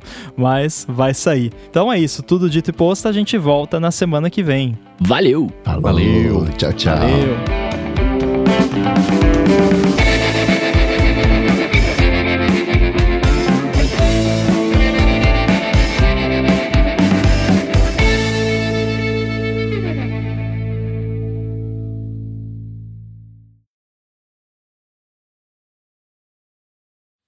Cara, eu já tomei o café, eu nem vi. já fiz isso. Eu cheguei aqui com a caneca pela metade. Acabou, tá furado, não é possível. Nem vi eu tomar esse café. Outra coisa que eu faço direto também. Ah, vou botar um café aqui. Aí vai lá, aperta o botão. Ah, vai demorar um pouquinho, né? Vou lá no banheiro, vou buscar não sei o que, vou fazer não sei o que. Daqui duas horas tem um café frio ali na cafeteira. Triste. Chorando, né? Abandonado. É. Esses dias eu vi uma caneca com uma frase que eu achei mó legal. É, não devemos levar uma vida com pou café. Né? Fazendo trocadilho do pou café com. Né? Achei legal. Esse é da vibe do que o Ramo mandou esses dias. Faça coisa celta. ah, muito bom. Esse é o carro do Spike Jones aqui em São Paulo. Fabrício perguntou se já teve algum episódio que falou que eu falei sobre a minha experiência migrando para independente. Específico não, né? Mas já, a gente já falou sobre negócio de trabalhar por conta própria faz uns que uns dois episódios, né? Não faz muito tempo isso. Faz pouco tempo, é. é. é. Então dá uma olhadinha no, na descrição que acho que faz um, no máximo uns cinco episódios. No, foi no, nos últimos dez, com certeza. É, não foi a não foi assim a pauta do programa inteiro e não foi só sobre eu especificamente, mas foi sobre uhum. nossa experiência trabalhando por conta própria. Vocês viram que hoje a Apple lançou uma watch face nova pro Apple Watch? Eu vi, apareceu uma notificação, escuta, o Watch Face, não sei o que lá, blá, blá, está disponível. Falei, obrigado, desligar as notificações do relógio. Mas bonitinha a Watch Face, eu gostei. Não, é, é bem bacana. Mas é que o, eu, eu também nem tinha reparado, aí o meio me, me perguntou porque ele ficou curioso sobre como que isso funciona, porque não existe loja de Watch Face, né? E aí ele ficou curioso para saber se, tipo, o que, que eles estão usando aqui, qual é o sistema, qual é o esquema, né? Porque se tivesse lá a Watch Face desde o iOS 15.2, WatchOS 8.2, 8.3, que, que, receberam, o Felipe teria encontrado já, né? Que ele tá fazendo. Uhum. Tá, todo o update ele confere lá, né? Então ele já teria encontrado. Aí eu fui dar uma olhada e eu descobri como é que eles fizeram e eu achei uma sacada bem inteligente. É, no lugar lá no, no iOS, no WatchOS, onde tem as watch faces, tem um monte de, de, de, pastinha lá com os assets e o código das watch faces e tudo mais. E aí tinha um arquivo esquisito lá que o nome era um monte de números, né? Era tipo um hash o nome. E era um formato que eu não conhecia e tal. Daí eu fui olhar mais a fundo essa watch face tá lá no sistema, só que ela tá num, num tipo como se fosse um zip criptografado. E aí, o, no dia que eles querem liberar o watch face, o, eles liberam lá num sistema e o, o device baixa a chave para descriptografar essa Nossa. watch face. Ou seja, eles conseguem colocar no sistema né? E, mas sem que ninguém consiga ver, né, o que que é. Só, só dá para saber, ó, tem uma watch face aqui que vai ser lançada em algum momento, mas a gente não sabe o que é. Achei bem, bem inteligente. Um método anti-spelunking. Exatamente. anti-spelunking. É uma tecnologia ransomware. É, na época, é um, um ransomware reverso, né? tipo...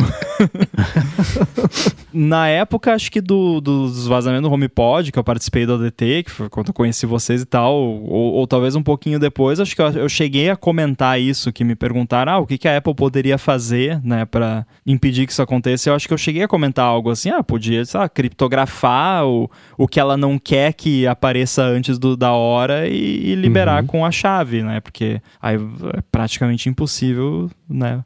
Você só sabe é. que vai ter algo, mas você não tem como saber o que é. E a pulseira é legal também, a Mariana falou aqui. É, é tem a, a, mesma pegada da pulseira Pride lá, que aquela, aquele, aquele entrelaçado colorido. Essas são, são os detalhes. Ela é preta e são os detalhezinhos é, é, vermelhos, verdes, é, laranja também acho. Vermelho, verde e amarelo. Ela é bem legal. Mas o Watch Face eu achei bem bonito o efeito. Vou mandar um screenshot no no iMessage aqui e você coloca ali no um consegue colocar na aqui no chat, porque esse screenshot ele é uhum. específico para o Fabrício, para essa última mensagem dele aí. É porque eu acabei de. No final da tarde aqui eu estava mexendo nisso e, e, acho que o Fabrício vai ficar feliz. Especificamente o segundo item da lista no screenshot.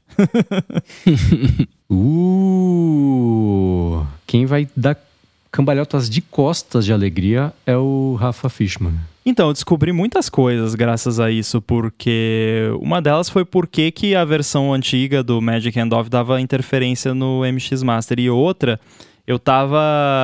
Eu tô com. Eu tenho aqui, ó. Tá, tá, aqui do meu lado porque eu não quero esquecer dele. Eu tenho esse Keychron aqui, né? Só que o é. software dele, o que estávamos falando em off aqui antes, o software dele é uma porcaria. Então ele não reporta bateria. Então eu estava pensando em desmantelar ele e trocar o, o que quer que seja que tem lá dentro que conversa com o computador, trocar por uma, sei lá, uma paradinha tipo essa aqui. Uma plaquinha que eu controlo. E aí eu estava uhum. pesquisando se, exist, se existia um protocolo de Human Interface Device, que é tipo mouse e, e etc., teclado, é, que usasse Bluetooth Low Energy. Porque a maioria dos mouses, teclados e coisa usa o Bluetooth antigo, inclusive o Magic Mouse, etc. E aí, pesquisando e, e, debugando essa parada do MX Master, eu descobri que sim, porque o MX Master é um dispositivo Bluetooth Low Energy Ah, de Human Interface. Então, eu, porque eu tava pensando em fazer desse jeito. Então, tem como. é, enfim, tá aí pro, pro final de semana pra eu fuçar nisso aí. Vai ser divertido. legal. As pessoas vão começar a hackear o, o teclado pra usar com, com AirBuddy. O que eu acho legal, não sei se esse mouse tem, mas a maioria desses tem, acho que eles têm também. É o peso do scroll da, da, da rodinha entre os dois Uhum. botões. Você consegue deixar ele com mais resistência ou menos resistência. É. Ia virar meu fidget spinner se eu tivesse um negócio desse, eu ia parar quieto com esse negócio. Vamos ver se dá pra ouvir. A SMR, hein? Que Ah, dá irado. pra ouvir. que irado. Cara, é muito legal, realmente. É, é é bem maneiro. Pena que eu não posso usar mouse, O meu que, que primeiro dá dor no braço. impulso, você fez isso, meu primeiro impulso foi chegar com, com o fone de ouvido perto do meu microfone, fazer assim pra ver se eu tava escutando. você girou, eu fiz assim. E ele faz um barulhinho mó legal, né? Tá. Fez um barulhinho mó legal aqui agora. né? E ainda levantou o dedo e olhou pro lado, né? Como, ah, que é dado aqui. Mas o, ainda que Uhum. levantar o dedo, né, fez a pressão no fone pra fechar mais. Foi mal, eu adorei esse barulho.